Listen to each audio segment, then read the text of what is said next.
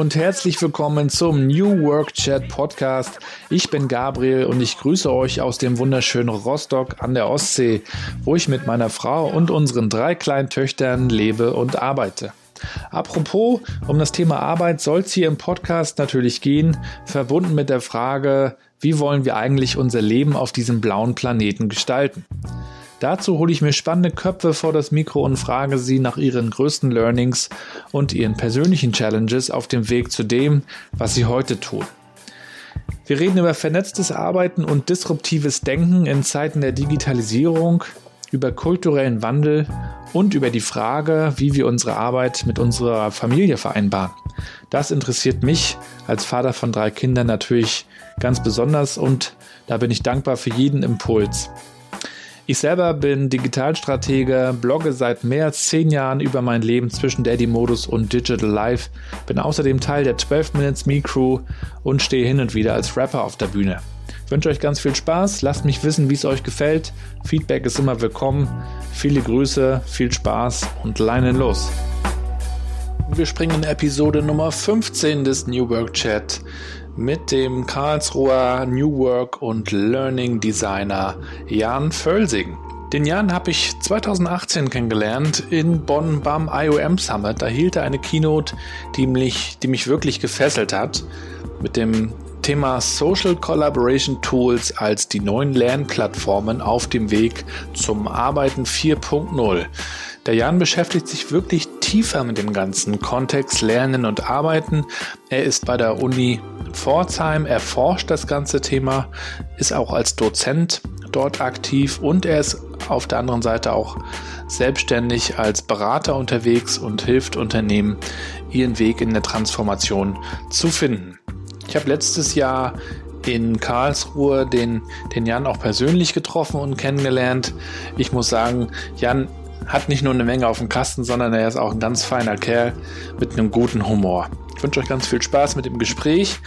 Und ich glaube, das Thema Lernen ist für uns alle ganz, ganz wichtig, denn es gilt ja, die Lust am Lernen wieder neu zu entdecken. Ich als Vater von drei Kindern darf die Lust am Lernen bei meinen großen beiden Mädels, die jetzt in der Schule sind, jeden Tag wecken, wenn es an die Hausaufgaben geht. Also ist die Frage, wie schaffen wir es eigentlich, dass wir gerne lernen? Viel Spaß!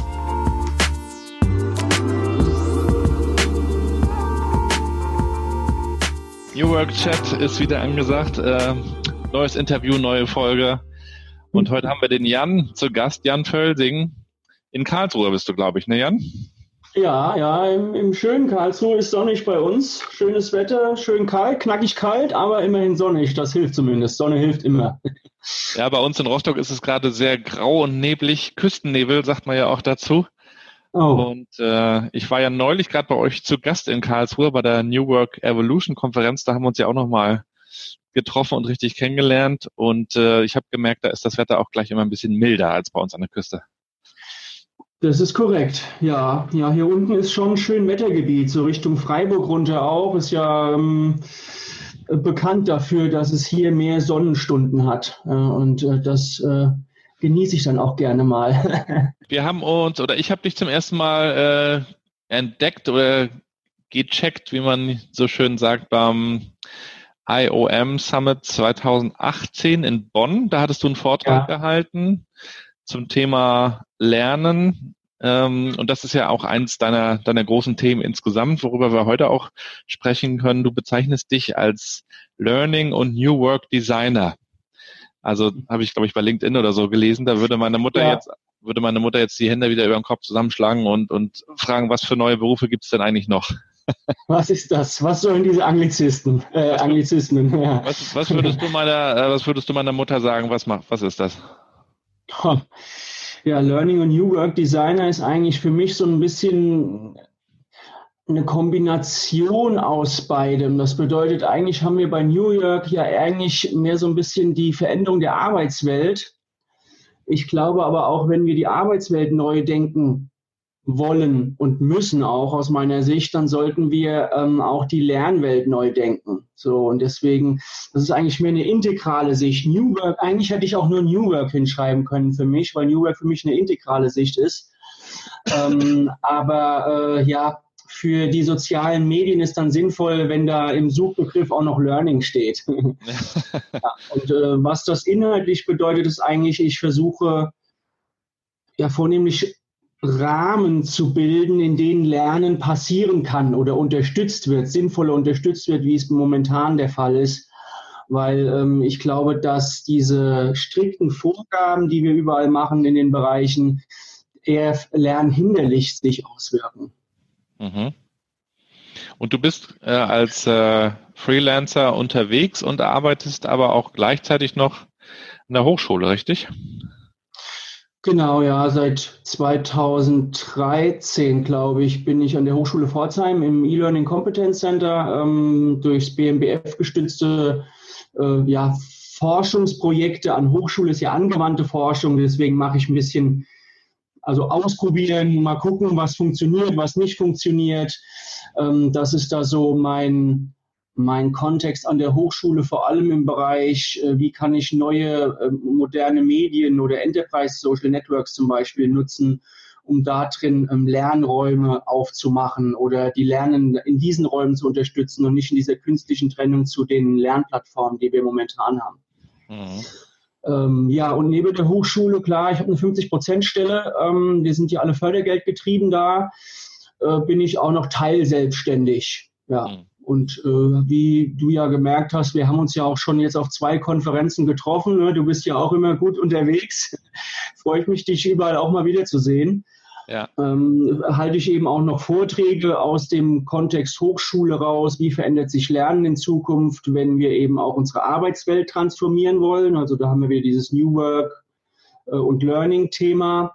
Mhm. Ähm, und das ist so ein bisschen mein, mein Themenschwerpunkt momentan komme aber gebürtig aus der IT. Ja. Also äh, mit einem IT-Background, war mal SAP-Berater in meinem äh, früheren Leben sozusagen.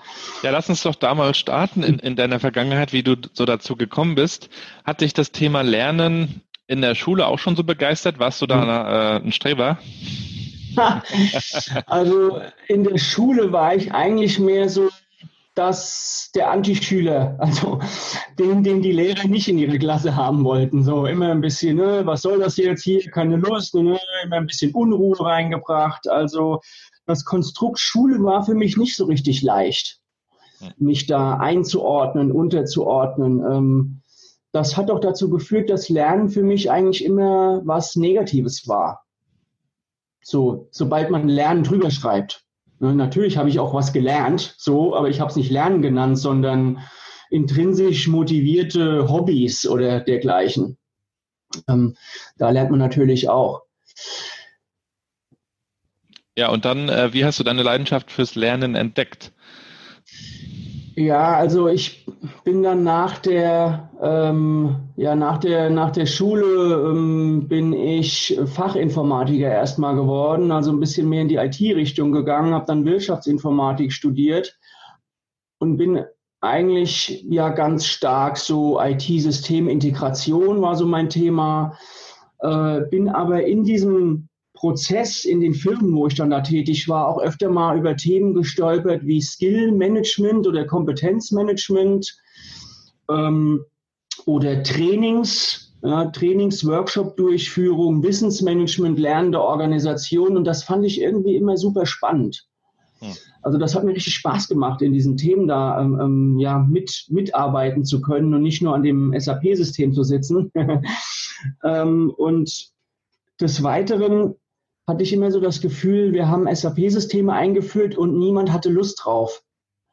Also es war so, naja, da gab es schon so ein paar Aussagen, die eher so kontra SAP waren. Ja, so, Gott, was soll das jetzt? Und das ist ja alles viel schlimmer und langsamer und als davor und ich gehe mir fort damit. Und ich habe mich einfach gefragt, warum? Also wo, wo sind da die Problemstellungen? So, und als ITler hat man sowas wie Change, zumindest in dem Kontext, wo ich früher war oder zu dem Zeitpunkt, ja, war das noch nicht so ein Thema. Ähm, Veränderung von Menschen, wie, ja, wie müssen wir auch die Prozesse und Strukturen und äh, verändern und die Leute mitnehmen, damit irgend so eine Einführung von zum Beispiel einem SAP-System hilfreich sein kann. Ähm, und das waren so die ersten Berührungspunkte. Und dann hatte ich ein star das starke Bedürfnis, in meinem Master Richtung Personal- und Organisationsentwicklung zu gehen. Und ähm, da haben sich dann ganz neue Welten für mich aufgetan. Systemische Konzepte, noch nie gehört davor.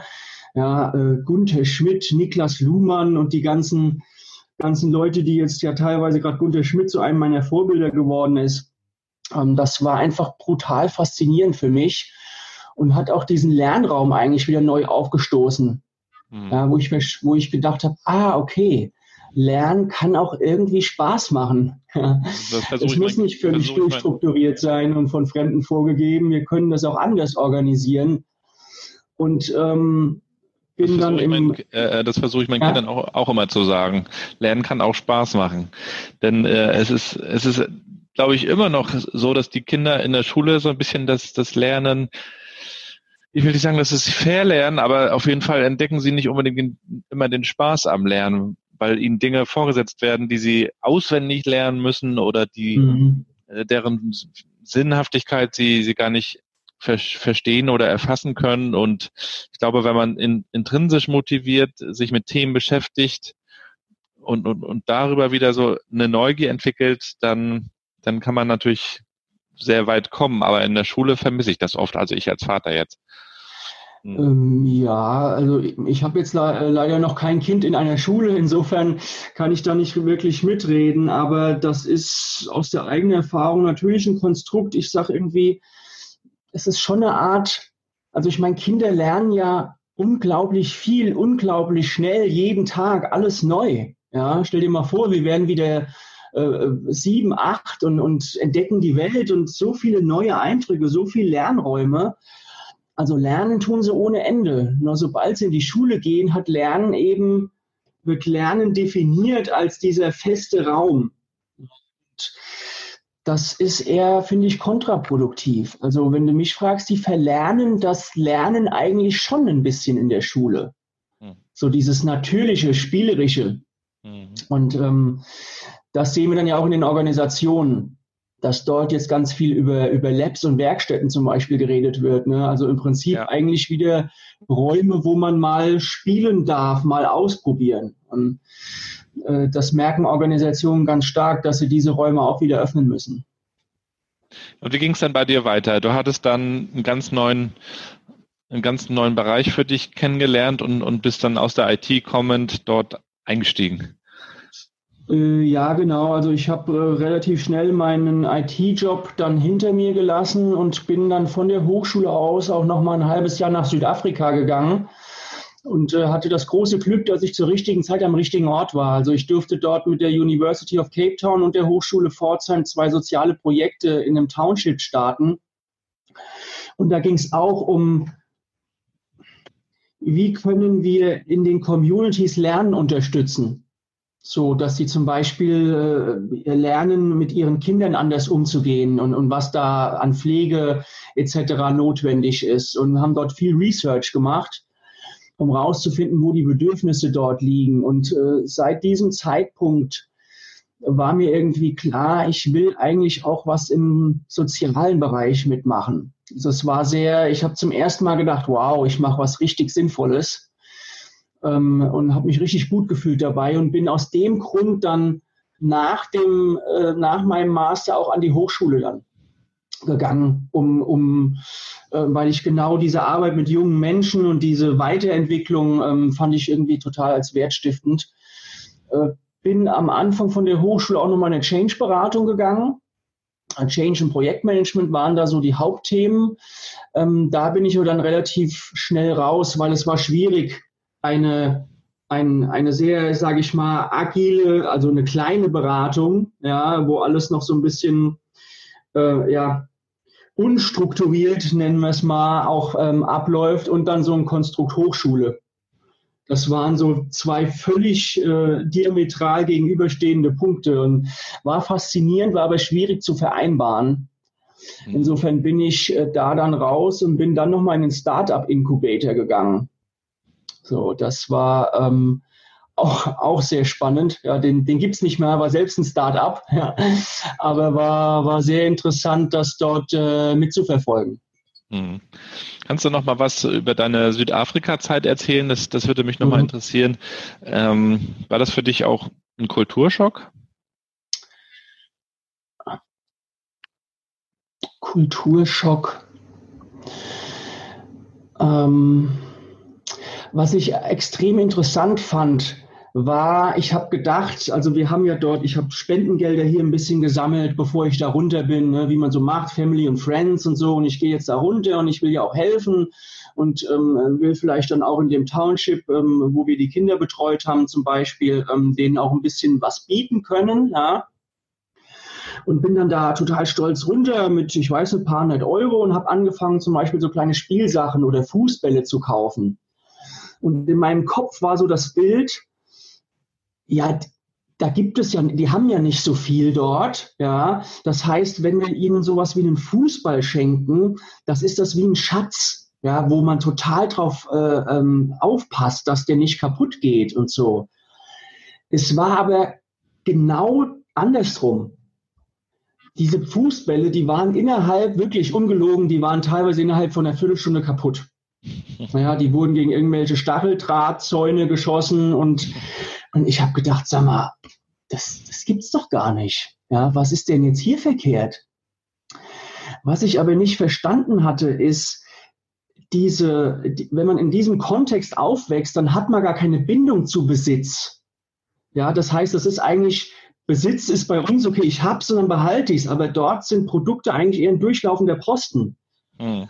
Also du hast einen Ball und ruckzuck nimmt die einer ab oder ähm, ja, irgendjemand anderes macht einen Also da gibt es gar kein dieses, das ist mir und darauf gebe ich drauf acht. Das heißt, wenn irgendwie was kommt, dann wird das maximal verwendet, ja, solange bis es dann wieder weg ist.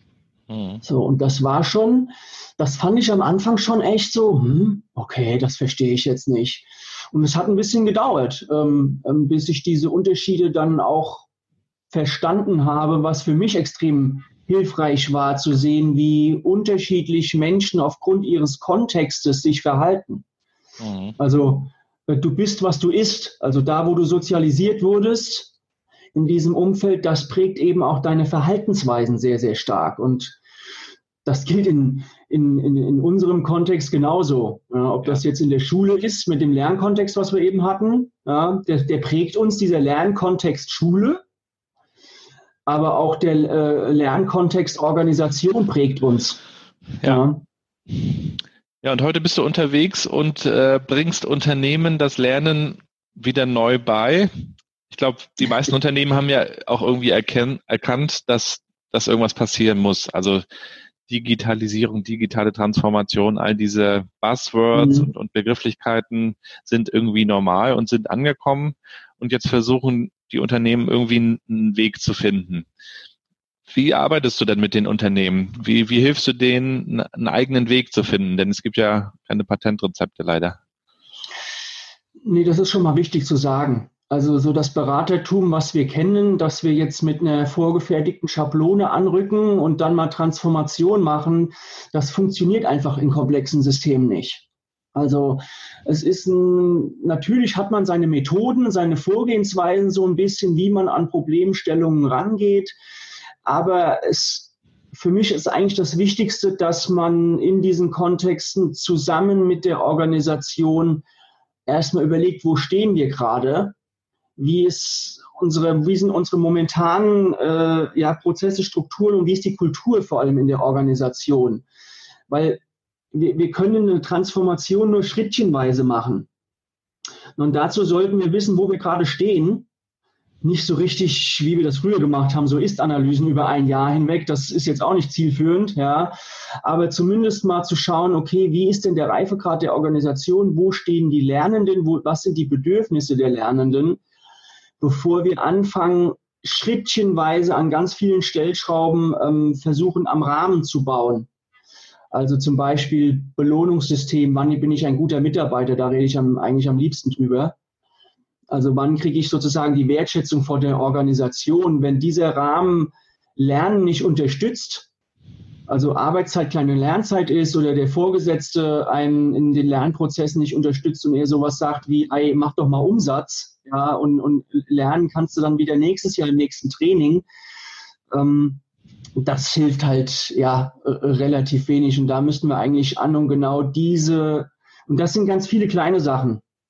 Hm. Also und das ist von Organisation zu Organisation muss man gucken, okay, wo sind eure Stellschrauben und da müssen wir ein bisschen dran drehen.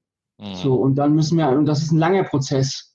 Ja, das äh, ist halt nicht, wir, wir machen jetzt mal eine Woche Transformation ja, oder von mir aus ein halbes Jahr und dann ist gut abgeschlossen, sondern das ist wirklich konstant und die und Organisationen müssen eben auch dafür sorgen, dass sie selbst diesen Wandel ähm, be begleiten können und ab und zu von extern mal eine externe Perspektive drauf kriegen, wo sie stehen, nochmal Feedback, in welche Richtung soll es weitergehen.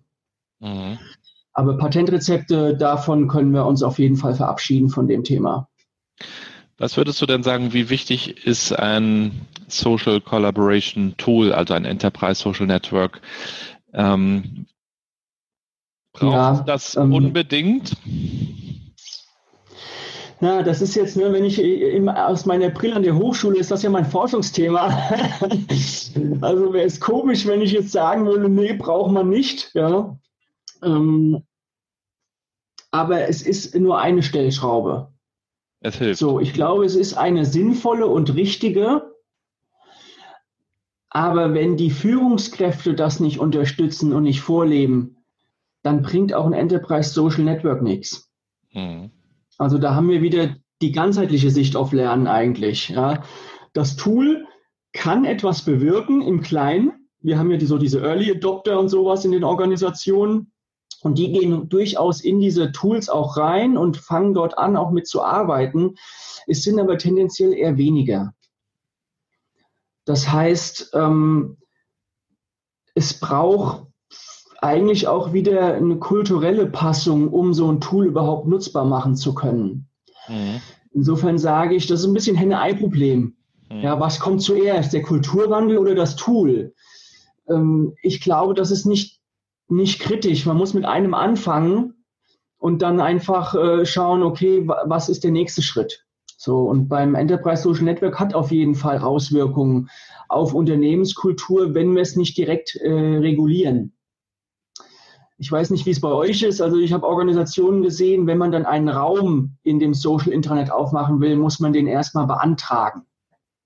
Ja, und ja, also damit ist die Barriere schon äh, so hoch, dass das nutzt keiner mehr richtig. Das müssen wirklich die harten Techies und Early Adopter sein.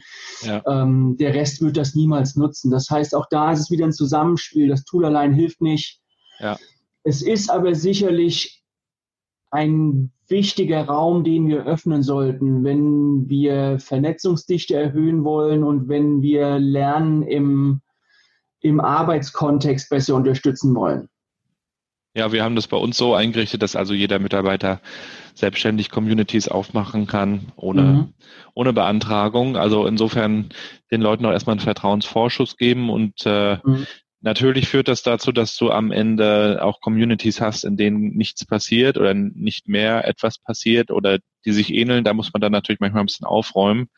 Aber ich glaube, dass es ja um offene, transparente Kommunikation geht und die wird erst möglich, wenn man die Leute da auch machen lässt. Aber mich würde da auch genau nochmal dieser Kulturwandel interessieren, denn das ist ja auch kein IT-Projekt, sondern Social Collaboration Tool, jetzt einzuführen. Also es ist vielleicht am Anfang ein IT-Projekt, aber dann geht es eher darum, wie, wie erklären wir das den Leuten, wie, wie schaffen wir das, äh, in der Nutzung zu kommen, dass die Leute das auch gerne nutzen. Das ist ja auch mal so ein Thema. Also dass sie einen Mehrwert erkennen. Ähm, das finde ich aber echt auch immer eine, eine große ja. Herausforderung, ne? weil die Zeit ist begrenzt und die Ziele sind gesteckt und äh, jetzt, mhm. jetzt kommt mit einmal so ein unbekanntes großes Monstrum da rein, ähm, wie du sagst, äh, damals mit, mit dem SAP-Thema, ähm, so, so wird es ja immer noch von vielen wahrgenommen. Auch wenn du, ja, selbst ja. wenn du mit Slack oder wenn du mit äh, vermeintlich fancy Sachen ankommst, ist es immer noch mal was Neues obendrauf. Ne? Und das würde mich auch interessieren, ja. wie, wie gehst du daran? Wie, wie erklärst du das den, den Unternehmen und, und auch den Führungskräften, dass das am Ende eine Erleichterung ist? Ganz ehrlich ist es am Anfang erstmal gefühlt mehr Aufwand. Ne? Von dem, wie wir gewohnt sind, momentan zu arbeiten, was unsere Aufgaben so im täglichen Doing sind, ist jetzt die Einführung von einem Enterprise Social Network, wie du es eben gesagt hast, eigentlich mal wieder was obendrauf. Jetzt muss ich hier, da hört man dann sowas wie, jetzt muss ich hier auch noch was teilen und jetzt soll ich hier auch noch, aber ich muss da, dann habe ich noch E-Mails, jetzt kommen da noch Nachrichten rein, dann kommen E-Mails rein, dann kommt das rein. Wann soll ich das denn auch noch machen? So, das heißt, ähm, es ist ganz viel Überzeugungsarbeit und vor allem auch Vorleben und wirklich Hilfestellung leisten. Aber dazu muss die Organisation auch erkennen, dass es viel Community Management braucht ja. und dort Ressourcen zur Verfügung stellen. Also gerade bei der Einführung ist es extrem wichtig, dass die Führungskräfte unterstützt werden da drin. Dass man sie mal heranführt, dass man ihnen ähm, ähm, zeigt, wie dort auch mal eine Diskussion ablaufen kann, zu welchen Ergebnissen das führen kann. Also dass es nicht nur darum geht, dass man jetzt äh, äh, ja sein privates Wochenende teilt oder Katzenfotos oder dergleichen, sondern dass dort eben auch wirklich aktiv drin ja die sich miteinander ausgetauscht wird, die Vernetzung erhöht wird. Mhm. Und das ist eine große Schwierigkeit, weil für Community Management ist oft wenig bis kein Geld da. Ja, jetzt haben wir das Tool eingeführt, eigentlich wie bei Lernplattformen. Jetzt haben wir die Lernplattform eingeführt, aber irgendwie passiert nichts. Ja.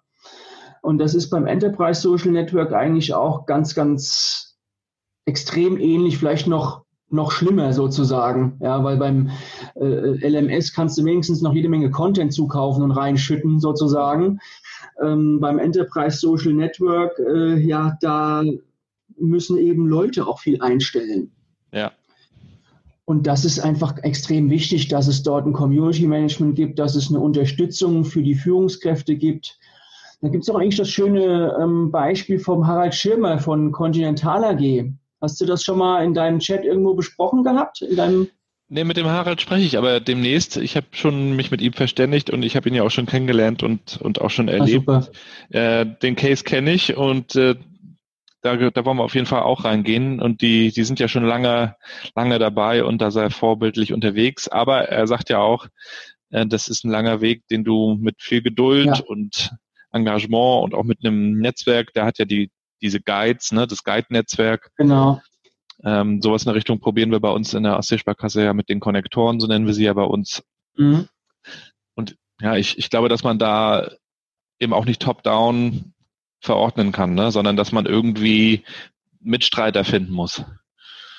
Ja, äh, genau. Also nur kurz um das Guide-Konzept für die anderen, äh, nur im Groben. Also im Prinzip ähm, wurde bei, wurde, glaube ich, bei Conti Office 365 eingeführt und das ist ja so ein Evergreen-System. Das heißt, es gibt andauernd neue Updates, es verändern sich die Oberflächen. Und dort jetzt dauernd Content für zu produzieren und alles vorzudenken und Trainings durchzuführen für ein System, was sich dauernd im Wandel befindet, das geht ja einfach nicht mehr. Das kann sich ja auch eine Firma nicht mehr leisten. Und da war einfach die Idee, das von Mitarbeiter für Mitarbeiter zu unterstützen. Ne? Also eigentlich wie so ein Peer-Support-Netzwerk. Mhm. Und das finde ich eigentlich extrem, extrem gut. Ja, wir, wir kriegen erstmal raus, wer sind denn die Early Adopter bei uns? Wenn wir mal so in die Organisation fragen, hast du ja wahrscheinlich auch gemacht. Du hast ja gesagt, ist ja nicht zwanghaft. Nee. Ähm, wer, hatte, wer hätte denn Interesse, hier Experte drin zu werden und die anderen in, in der Nutzung von diesen neuen Tools zu unterstützen? So, und denen dann die Wertschätzung zu geben, sie auszubilden, ähm, dass sie eben auch anderen dann helfen können, das ist doch extrem wertvoll und hat auch auch wieder ein Part für Kulturwandel in der Organisation. Mhm. Ja, ich meine, das ist ja, da entsteht ja eine Energie in der Organisation für den Wandel in diese Richtung durch die Mitarbeiter. Und das empfinde ich als extrem, äh, extrem kraftvoll. Mhm. Und nicht, wie wir es ja auch schon teilweise hatten, da gab es dann so Train der Trainer, äh, Train the Trainer Konzepte und dann wurde eben gesagt, okay, du bist jetzt Trainer für das Tool. Und wenn die Person das Tool schon nicht leisten konnte, dann ja, äh, nicht leiden konnte. Du hebst gerade einen Finger. Oh, äh, ich höre dich nicht mehr. Hörst du mich noch? Warte mal. Ich gucke mal auf meine Einstellungen. Hier steht alles noch so, wie es sein soll. Warte. So. Höre dich nicht. Das ist ungünstig. Warte mal.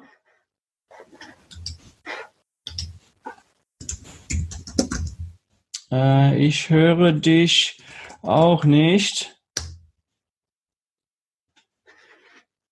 Ähm, jetzt kommst du wieder. Ja, dann war hier scheinbar mein das äh, Headset ist irgendwie gerade abgeschmiert. Okay. Weiter. Jo, äh, macht ja nichts. Ist ja auch ein schönes Beispiel, weil damit in jedem Call, ich weiß nicht, wie es bei dir ist, egal mit welchem Tool, Zoom, WebEx, Vectra, äh, Webinarsoftware, es ja. ist doch noch schwieriger, wie man sich das wünscht, gell? so eine Remote-Kommunikation. Jedes Mal gibt es irgendwie ein Mic, was nicht geht oder dergleichen. Ähm, ja, wo waren wir denn gerade eigentlich? Äh, Social Collaboration, Einführung, Communities. Guide. Die, das Guide-System, genau. Also ich weiß nicht, wahrscheinlich die Aufnahme hat noch geklappt von den Stimmen, von dem, vom, vom Ton her, ne? Nehme ich mal an. Insofern sollen wir da nochmal machen oder soll ich einfach mal weiterreden? Ja, mit, mit dem Harald auch nochmal in das Guide-Netzwerk ähm, rein. Der erzählt dann nochmal so ein bisschen. Aber mich würde mhm. auch nochmal so ein bisschen äh, interessieren, ähm, wie, wie dein, dein Arbeitsalltag aussieht. Bist du viel in Workshops unterwegs? Mhm. Machst du Führungskräfte, Schulungen? Wie kann man sich das vorstellen? Ähm, mein Arbeitsalltag ist extrem fragmentiert und extrem unterschiedlich, äh, da ich ja zum einen an der Hochschule tätig bin. Ja, äh, da bin ich so na, eins, zwei bis drei Tage die Woche, so eins bis drei Tage unterschiedlich dann ist jetzt eigentlich so meine Haupttätigkeit nebenbei wirklich Vorträge, Impulsvorträge halten über das Thema gesellschaftlicher Wandel und die Auswirkungen von einem Wertewandel auf die Organisation und auf Lernprozesse in den Organisationen. Das ist ein wirklich großer Teil, der, der viel der restlichen Zeit noch mit in Anspruch nimmt. Ähm, des Weiteren bin ich dann noch ähm, öfter in Workshops ich habe ja so ein ähm, ja, Learning Development Framework entwickelt. Also wie kann ich unter der Verwendung von agilen Methoden Lernstrategie und Learning Designs entwickeln. Da sind wir, das mache ich in Kooperation mit der TTS.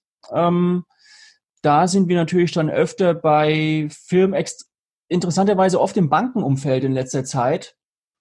Ähm, bin ich vielen Workshops, genau, bei, bei Firmen unterwegs. Führungskräftetrainings mache ich bis jetzt nicht. Ich, wenn, dann habe ich jetzt schon öfter Learning, äh, Leadership, ähm, ja, Ausbildungsprogramme, eigentlich der falsche Begriff, Ausbildungsprogramm hört sich schon wieder so, so klack, klack, klack, klack an.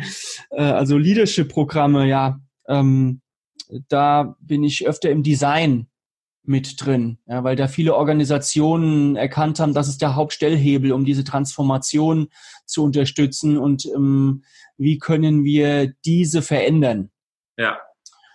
Und das ist ein großer Teil meiner Arbeit. Dann darf ich ja auch noch gerade an einem Buch schreiben und bin ja auch in der Corporate Learning Community unterwegs und mache hier in Karlsruhe mit dem Thomas Jennewein zusammen auch mal ähm, Veranstaltungen für, für Corporate Learning Community ähm, ja, und bin noch mit einem eigenen Startup unterwegs, wo ich mich gerade auf Exist bewerbe für ein Integrated Learning Ecosystem.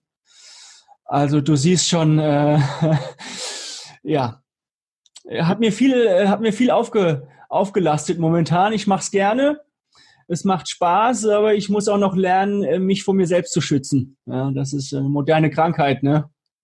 Gerade in der Selbstständigkeit, sich vor sich selbst schützen, ist da eine der Hauptthemen, die man lernen sollte. Das finde ich auch ein sehr spannendes Thema. Da geht es dann ja auch um Produktivität und da geht es auch um Abschalten, auch mal offline sein mhm. vielleicht. Und auch das ist ja irgendwie Teil des, Teil des Arbeitens und Lebens. Ähm, das ist extrem viel schwieriger geworden. Ja, für mich. Auch. Ne? Also ich meine, ich komme ja aus, äh, ich war sehr lange Arbeitnehmer Und ähm, da war das Abschalten, zumindest so übers Wochenende, ähm, ist mir viel, viel leichter gefallen. Jetzt ist man oft, ist der Kopf oft noch beschäftigt. Was steht als nächstes an? Was steht noch offen? Man hat so viele verschiedene Baustellen in den verschiedenen Kontexten. Das ist schon eine Herausforderung, finde ich, dass man für sich dort einfach sich auch bewusst macht, ich muss mich rausnehmen. Ich muss ab und zu abschalten. Sonst ähm, ist das wirklich sehr energiezehrend, das mhm. Thema, ähm, zumindest jetzt auch Teilselbstständigkeit im, im momentan. Und ja ähm, das ist was, wo ich auch am Lernen bin, sehr viel gerade. Wie, wie lernst du denn am liebsten eigentlich? Mhm. Tja, also wenn du mich, äh, ich gucke viel Videos. So, ich würde das noch nicht als Lernen bezeichnen. Ja, weil Lernen ist ja Verhaltensänderung. Und nur wenn ich jetzt ein Video gucke, habe ich noch lange nicht mein Verhalten geändert. Mhm. Ja, und äh, das ist auch bei mir selbst eine Art Transferproblem. Also wenn ich mein eigenes Lernen angucke, ich mache schon einen Mix eben durch Corporate Learning Community, durch Meetups viel eben auch Austausch mit anderen oder jetzt mit dir zum Beispiel, ja, oder auch mit ganz vielen anderen in unserem Netzwerk, wo wir regelmäßig uns ähm, ja einfach über über so eine Videokonferenz mal miteinander austauschen oder Telefonkonferenz. Das ist schon ein sehr wichtiger Part davon, gepaart mit, dass ich mich ziemlich überfrachte mit Inhalten, was ich jetzt nicht für so für sinnvoll erachten würde. Ja, ähm, auch noch ein Lernprozess, den ich dadurch laufen muss und das viel durch YouTube und Twitter und Blogs. Mhm. Also wenig, ist, Bücher werden immer weniger. Kannst du trotzdem äh, ein Buch empfehlen oder zwei, die, die man in dem Kontext vielleicht mal sich anschauen sollte, wenn man sich mit Lernen Learning beschäftigt? Ja, was ich ganz gut find, äh, fand, war das kollegial geführte Unternehmen von Bernd Österreich. Ähm, dann habe ich das letzte, was ich glaube ich gelesen habe, ich gucke gerade, ob ich es hier finde im Bücherregal, äh, Future Room vom Zukunftsinstitut. Ähm, da geht es eigentlich darum, wie kann ich Zukunft gestaltbar machen, mit wel welche Fragen muss ich stellen, damit ich Räume eröffnen kann, ähm, ja, um Zukunft für mich erfahrbarer zu machen und gestaltbarer. Also ganz, ganz interessantes Konstrukt, was die da gebaut haben. Ja. Das fand ich interessant und generell bin ich ein Freund auch von den äh, Dark Horse Büchern. Mhm weil ich auch denen ihre Organisation also wie sie gegründet haben, in der Netz, im Netzwerk zusammen mit 30 Gründern. Also finde ich sehr interessant, allein das Experiment Dark Horse an sich, aber auch so wie das Innovation Playbook zum Beispiel. Ja, das habe ich auch. Ähm, das fand ich eigentlich auch sehr cool. Und jetzt, äh, ich glaube, das ist ja auch von den Dark Horse-Leuten, gell? Warte mal. The Loop Approach. Ja, das ist von The Dive, das habe ich auch gerade gelesen. Ach, stimmt, genau, das ist The Dive. Ja, ja. Die sind auch Da bin ich aber habe ich noch nicht, kann ich noch nichts zu sagen, aber das ist jetzt so mein nächstes, was ich mir gerne mal angucken ja, möchte. Ist ja gerade rausgekommen. Genau. Sag mal, die, die Leute reden viel über, über Lernen und über New Work. Du bist jetzt jemand, der sich damit haupt, hauptamtlich beschäftigt. Ähm, wie, wie definierst du denn New Work für dich? Also New, ja, es gibt mit Sicherheit ein paar Definitionen online. Ich ehrlich gesagt, ich gucke mir die gar nicht groß an. Es ist New Work ist für mich wirklich eine sehr große, große Worthülse, wo jeder so ein bisschen was anderes drin sieht. Was ich drin sehe, ähm, ist einfach eine integrale Sicht auf nicht nur Arbeiten, sondern auf Arbeiten, Leben und Lernen. Ja, also die zusammen die Verschmelzung dieser Themen ähm, ein Beispiel dafür ist, viele haben über Work-Life-Balance sehr lang gesprochen. Äh, ne, wir können zwei unterschiedliche Welten balancieren. Immer mehr Leute reden über Work-Life-Integration. Also diese Welten verschwimmen so stark miteinander, dass wir das gar nicht mehr balancieren können richtig, diese auseinanderhalten.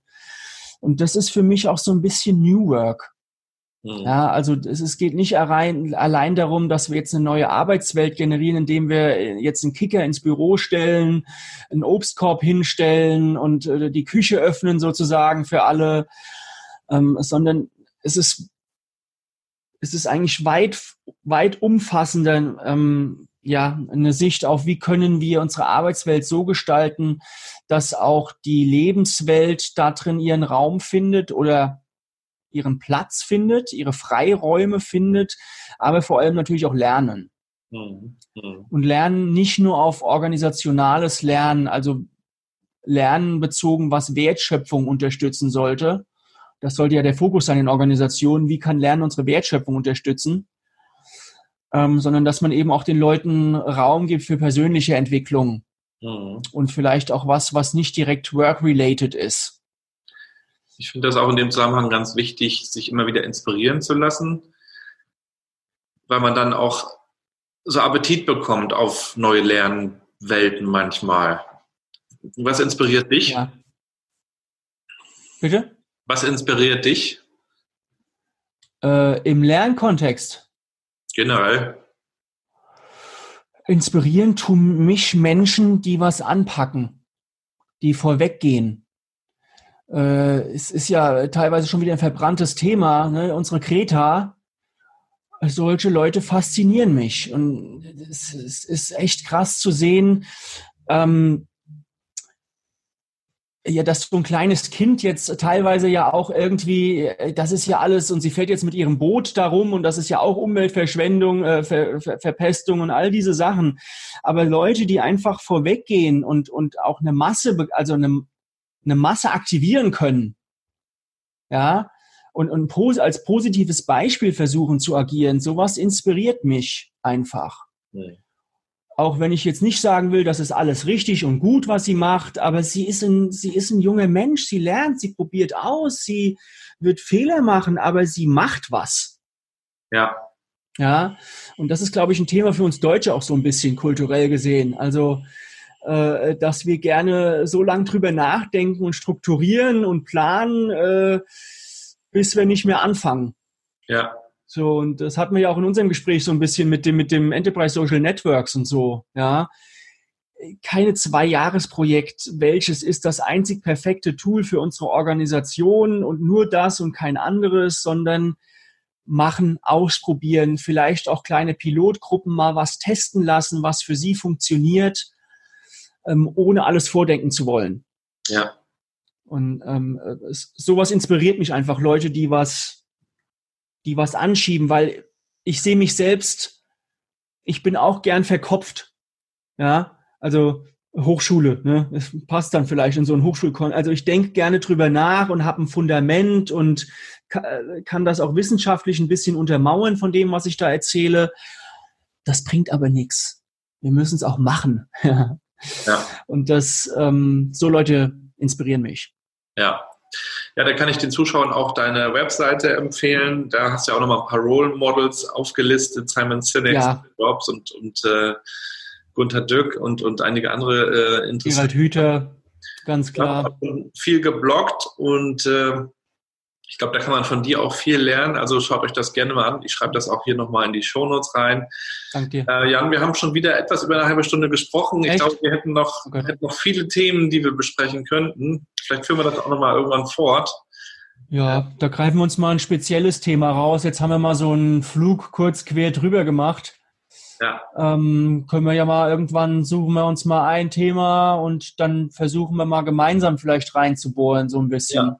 Das würde ich gerne machen. Das hört sich super gerne. an. Ansonsten schicke ich dir erstmal viele Grüße nach Karlsruhe und wünsche dir eine ja. schöne Adventszeit und ein Danke. besinnliches Weihnachtsfest dann. So lange ist das ja gar nicht mehr hin. Ne?